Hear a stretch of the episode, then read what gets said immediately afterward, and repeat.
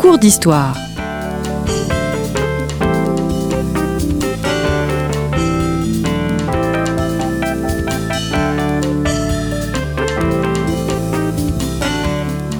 On retrouve Marie-Gwen Carichon. Bonjour à tous et bienvenue sur Storia Voce. Je vous rappelle que nos podcasts sont gratuits, mais si vous aimez notre contenu, n'hésitez pas à nous soutenir financièrement. Euh, vous pouvez faire un don à notre association et pour cela, il suffit de cliquer sur le lien indiqué dans la description du podcast que vous êtes en train d'écouter. Et puis en faisant ce don, parce que nous sommes généreux, vous recevrez un abonnement gratuit pour le magazine Histoire et Civilisation. Deuxième épisode de notre cours d'histoire sur la Troisième République. Alors dans le premier cours, nous avons discuté euh, des fondements du régime et de la constitution qui le régit. Aujourd'hui, nous allons aborder la question sociale. L'image du 19e et du début du 20e siècle est souvent celle d'une France en pleine industrialisation, une France libérale. Les sujets sociaux apparaissent comme secondaire. Alors est-ce que c'était vraiment le cas? Souvent attribué au combat de la gauche, évidemment je schématise, les questions sociales se sont-elles posées sous la Troisième République?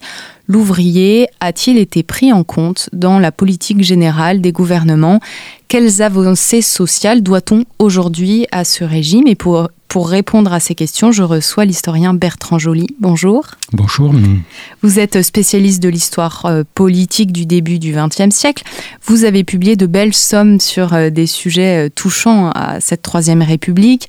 Alors on ne peut pas tout citer, mais pour en citer un, l'histoire politique de l'affaire Dreyfus, qui date de 2014, si je ne me trompe pas, qui a été publié chez Fayard.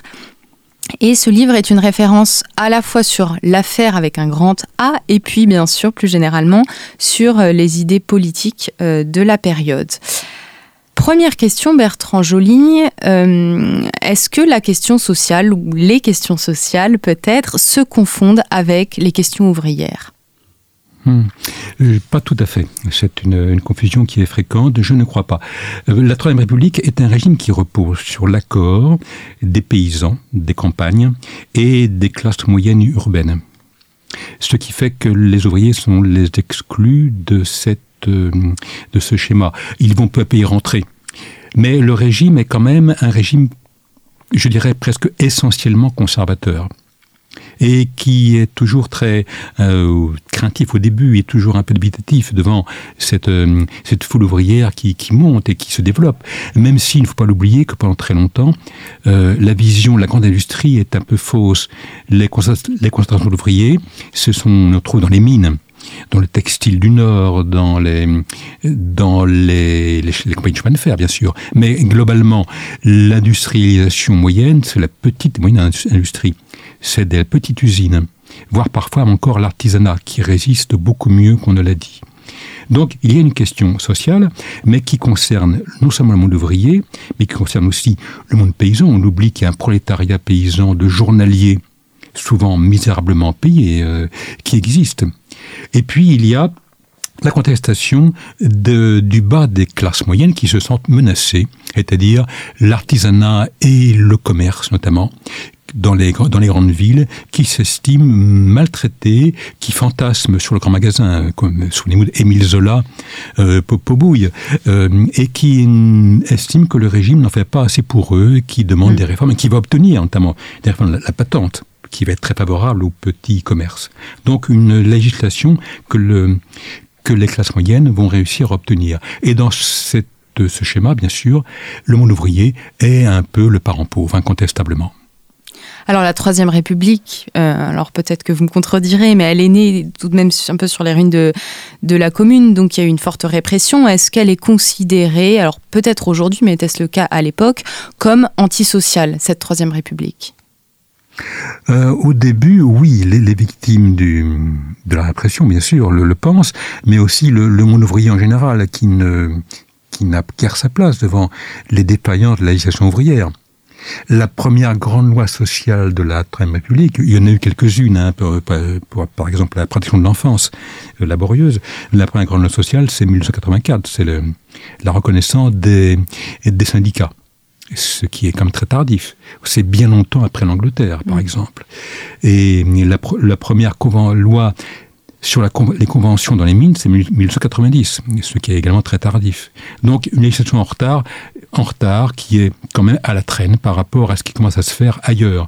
Les, dans l'Allemagne de Bismarck, régime parfaitement réactionnaire s'il en est, les, les lois sociales sont infiniment plus en avance il y a un système de retraite déjà, un système d'indemnisation pour le, pour le chômage, pour la maladie, qui n'existe pas en France.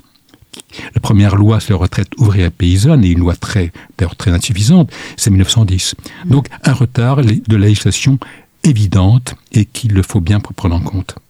Donc un régime euh, antisocial, ce serait excessif, mais un régime qui ne fait pas ce qu'il devrait faire. Qui ignore cette question sociale. Alors vous, vous êtes un grand euh, chercheur dans les archives, vous soulignez dans vos nouveaux travaux l'importance des archives. Alors si on regarde les débats à l'Assemblée, à partir de quand euh, les questions sociales commencent à être évoquées et est-ce qu'elles sont très présentes? Je crois que la grande date, le grand changement, ce sont les élections de 1893 et pour la première fois l'entrée d'une cinquantaine de socialistes à la Chambre des députés. C'est ça qui change et mené par la grande voix de Jaurès qui va donner en plus une, une présence, une présence médiatique, une présence rhétorique absolument nouvelle. Donc, à partir de là, oui, on, on, on en parle, il y a le fameux discours de Jaurès, un des premiers grands discours à la, Chambre, où il, sur la vieille chanson, où il dit au, à la majorité républicaine, vous avez éteint la vieille chanson, la religion, qui berce la misère humaine, la misère humaine s'est réveillée, et vous mm. demande des comptes aujourd'hui. Avant cette date, il y a quand même c'est vrai, peu de choses hein, euh, dans, les, dans les débats parlementaires. C'est vraiment la, les années 90 qui voient le début d'une présence alors on associe, euh, puis là vous avez parlé de Jaurès, donc euh, euh, on associe la question sociale bien entendu à la gauche, plus précisément aux socialistes. Est-ce que c'est vraiment les seuls à s'intéresser à la question sociale et est-ce que tous s'intéressent à la question sociale? Alors non, ils ne sont pas les seuls. Il y a, il y a un homme à droite, un homme c'est Albert Demain, qui a lui aussi une, fibre sociale. Et Albert Demain était officier pendant la, commune, il a participé à la répression de la commune et il a été extrêmement marqué par cela. Et il a quand même découvert ce que la réalité d'une misère ouvrière bien bien réelle à Paris.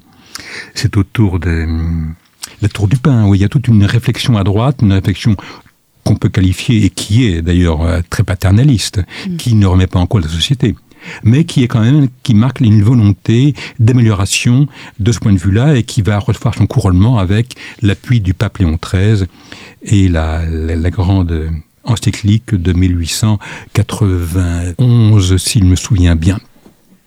Alors, est-ce qu'il y a des crises qu'on peut qualifier de crises sociales durant cette Troisième République et quelles sont les plus importantes? Oui, il y, a, des crises sociales. Il y a, d'abord, les années 80 sont marquées par un marasme économique et donc un chômage qui augmente.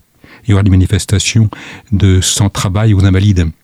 Euh, qui dégénèrent, d'ailleurs, qui sont réprimées sans, sans faiblesse superflue. Euh, il y a donc des, il y a des grèves. La, la, grève, fameuse, la fameuse grève de, de Casseville, où le sous-directeur de la compagnie minière de Casseville est jeté par la fenêtre, il est tué, il est lynché mm. par les ouvriers en, en, en grève, euh, marque beaucoup les esprits. Euh, il y a la, la, fusillade de Sfourmi le 1er mai 91. C'est en partie de 1890 que le 1er mai devient la fête du travail et la fête des revendications du monde du travail. Donc il y a une présence et une montée des grèves que les statistiques du ministère du Commerce d'abord puis du Travail ensuite permettent de suivre. Il y a une montée euh, réelle, forte du nombre de grèves et donc il y a une contestation qui, qui se met en place, une contestation qui échoue souvent, faut bien le dire, il y a beaucoup de grèves échouent. Euh, beaucoup d'autres réussissent quand même. Il y a donc une combativité ouvrière bien réelle qui, qui apparaît et quand on voit les, qui apparaît en gros à partir des années 80 et surtout 90. Donc il y a les revendications des ouvriers, mais il y a aussi des grandes enquêtes euh, qui sont menées pour euh, évaluer un petit peu les besoins en France. Donc finalement, le gouvernement, les partis, euh, peut-être même les patrons, ne sont pas totalement déconnectés des réalités sociales. Certes, mais par exemple, la grande enquête de 84 sur la crise et sur les moyens d'y remédier et prend bien en compte la, les effets dramatiques qu'elle peut avoir, mais conclut qu'en fait, ben, il n'y a pas grand-chose à faire et que résultat, ben, on, ne, fait rien. Donc oui, il y, a un effort de statistique, un effort d'enquête, mais qui met beaucoup de temps à déboucher sur une réalité. Il faut attendre 1906 pour que le ministère du Travail apparaisse et, en France. Et donc le régime va en effet, va réussir à prolonger l'affectation sociale, mais il a mis beaucoup de temps pour, le faire. Alors, quelles sont les grandes lois, euh, les grandes mesures qui sont prises justement euh, dans le domaine social? La, première loi, je vous lisais pas une grande loi, c'est la loi de 84 sur le droit de grève, mais qui est dénoncée comme, une duperie par les socialistes, car ils disent vous ne nous donnez pas ce qu'est le corollaire évident, c'est la liberté d'association et la, liberté de réunion est à peu près respectée depuis 81, mais la liberté d'association, elle, euh, ne sera réellement officialisée qu'en 1901. Mais néanmoins, c'est quand même une grande étape. Désormais, la grève n'est plus un délit et donc ne, ne peut plus être condamné pour fait de grève. Mmh. Même si dans les faits, beaucoup de patrons euh, n'hésitent pas à licencier les grévistes c'est, ce sera notamment une des origines de la fameuse grande grève de Decazeville. Euh, L'étape suivante, je crois que, on l'oublie toujours dans ce cas-là, je crois que les, la loi 1910 sur les retraites ouvrières paysannes, qui a été très critiquée et qui est très critiquable, marque quand même l'apparition d'un, d'une volonté nouvelle une volonté nouvelle, la prise en compte du fait que un ouvrier, un travailleur, de toute façon, parce qu'il n'y a, pas que dans le monde ouvrier qui est travailleur, euh, eh il y a un âge où il ne peut plus travailler et où il a besoin de qu'on ne laisse pas crever de faim, comme c'est peut-être le cas souvent. Donc il y a une prise en compte de cette euh, nécessité. Puis peu à peu, il y a toutes les lois qui vont suivre entre deux guerres. Jusqu'aux grandes réformes, c'est 36, comme c'est le moment où sont votées des mesures comme la, les congés payés, par exemple, la semaine de 40 heures, qui est une vieille revendication, qui entre enfin en activité. Elle avait déjà voté dans le passé, mais sans jamais avoir une, une, application réelle. C'est vraiment un tournant aussi. C'est le, le moment où on admet que le monde ouvrier, le monde des travailleurs en général d'ailleurs, a besoin d'un minimum de sollicitude. Et comme le dit un, un observateur conservateur intelligent, et il le dit en 36, on a fait ce que n'importe quel conservateur, gouvernement conservateur intelligent aurait dû faire depuis longtemps. Hmm. Alors il y a la création du ministère du Travail aussi en 1906. Oui, et là, qui soit suivi par l'élaboration d'un code du travail. Autrefois, la, la, doctrine était que les rapports entre l'employeur et l'employé étaient un rapport privé, mmh. régi par le droit privé des contrats, mmh. uniquement. Et donc, il n'y avait pas à donner une spécificité au contrat d'embauche. C'est peu à peu qu'on va reconnaître que le, le contrat d'embauche a une spécificité et qu'il faut le considérer comme tel. Alors vous avez parlé de la mise en place des retraites, euh, euh, du, code du travail. On a l'impression que les ouvriers étaient un peu livrés à eux-mêmes, il y avait moins d'aide de l'État. Et en fait, la Troisième République euh, n'abandonne pas totalement la, question ouvrière, elle s'intéresse aussi aux, réalités de la pauvreté, et elle met l'accent sur le mutualisme. Alors c'est quelque chose qui a un peu disparu aujourd'hui, enfin qui existe encore, mais qui est, qui est moindre. Qu'est-ce que le mutualisme? C'est hum, l'association de travailleurs qui euh, cotisent régulièrement et qui, euh, pendant qu'ils travaillent, et qui, à leur départ en retraite, euh, obtiendront une, somme d'argent et une rente permettant de ne pas mourir de faim. La, grande charte de la mutualité, c'est la loi de 1898 qui permet, qui donne une reconnaissance légale. Avant, c'était c'était une réalité purement de fait, hmm. notamment ce qu'on appelait les prévoyants de l'avenir, qui était une, des premières grandes sociétés mutualistes, euh, existait depuis assez longtemps, mais euh, elle n'avait pas de reconnaissance réelle. Hmm. À partir de cette époque, 1998, vont s'organiser des grandes, des grandes, des grandes mutuelles, des, tout un mouvement euh, coopératif qui, euh, dont on oublie qu'il rassemblait beaucoup plus de monde que les syndicats. Hmm. qui, c'est une chose qu'on ne qu'on n'a peut-être pas assez euh, regardé en France. Beaucoup, il y a beaucoup plus d'inscrits dans ces, dans ces mouvements que dans les syndicats. Mais ils n'ont pas eu une visibilité historique assez suffisante. Est-ce qu'on peut dire que la Troisième République, je pose une question très vaste, est plutôt libérale? Libéral, politiquement, économiquement, oui, tout à fait. Euh, extrêmement libérale et pendant très longtemps. L'idée que l'État doit intervenir dans le monde du travail est une idée qui au début du régime est totalement bannie. Ça paraît évident aujourd'hui, mais ça l'était pas du tout pas en fait. Du tout. Au début et, du euh, il 20e va falloir beaucoup de, de temps, beaucoup d'affrontements pour que on, on admette une dose d'intervention de l'État dans le libéralisme officiel. Alors, est-ce qu'on parle de lutte des classes sous la Troisième République? Est-ce que l'idée commence à... Euh, ça dépend. Les, les socialistes vous diront que oui, oui, et même ils, euh, ils le revendiquent. La lutte des classes, pour eux, c'est une, réalité, c'est une évidence. Euh, D'autres la contestent. Maintenant, tout le mouvement du socialisme chrétien Albert Demain refuse et préconise la collaboration de classe. Hmm. Donc, tout dépend de, de quel point de vue on se place. Euh, il est évident qu'il y a un désorganisme très fort entre, entre ceux qui ont le minimum vital, ceux qui ne l'ont pas, et certains ne l'ont pas en effet. Vous savez, il y a tout un prolétariat qu'on ne voit pas, dont on parle peu. On parle toujours des grandes, grandes grèves des, dans les mines, par exemple, Mm. c'est que, que Zola a immortalisé. Euh, mais dans, les, dans ces grandes entreprises, la riposte ouvrière peut s'organiser. Elle peut être efficace. On oublie tous ceux qui sont livrés à eux-mêmes, par exemple le, le travail au domicile, qui est aux limites de l'esclavage. C'est des- l'ouvrière à domicile, la couturière à domicile, c'est un statut insupportable. De même, de même les domestiques, taillable les corvéables à merci, mais 4 sur 24 qui sont en but en plus à toutes les selon la famille où ils tombent, ils peuvent très bien tomber, ils peuvent tomber sur des gens insupportables. Donc, et là, il y a une misère euh, qui est bien réelle et qui n'est pas toujours prise en compte. On voit toujours les, grands, les grandes heures héroïques des grandes grèves, comme la grève des chemins de fer, brisée par, Briand, par, par Aristide Briand, mais on ne voit pas cette, cette misère au quotidien, en quelque sorte, invisible et pourtant terrible. Alors, est-ce que euh, si on prend les Français, les Français généralement, donc si on regarde un petit peu les, les résultats électoraux, euh, pour les Français, la question sociale, c'est central ou pas? Je vous dis, pour un paysan, c'est pas central du tout. Euh, vous savez que les paysans, on, traditionnellement, pensent que eux, eux travaillent, et eux seuls travaillent vraiment. L'ouvrier, après, dans leur esprit, euh, à la fin de la journée, il touche sa paye. Euh, Mm. Bon, elle, elle est minuscule peut-être, mais il touche quelque chose. Le paysan, lui, ben, il, il, il touche pas toujours. Et puis que l'orage arrive ou euh, la canicule, il en, il en sera pour ses frais. Donc il y a eu, il y a une méfiance du monde ouvrier vers la ville, vers l'ouvrier qui est considéré, bien à tort, nous le savons, mais qui est considéré comme un anti.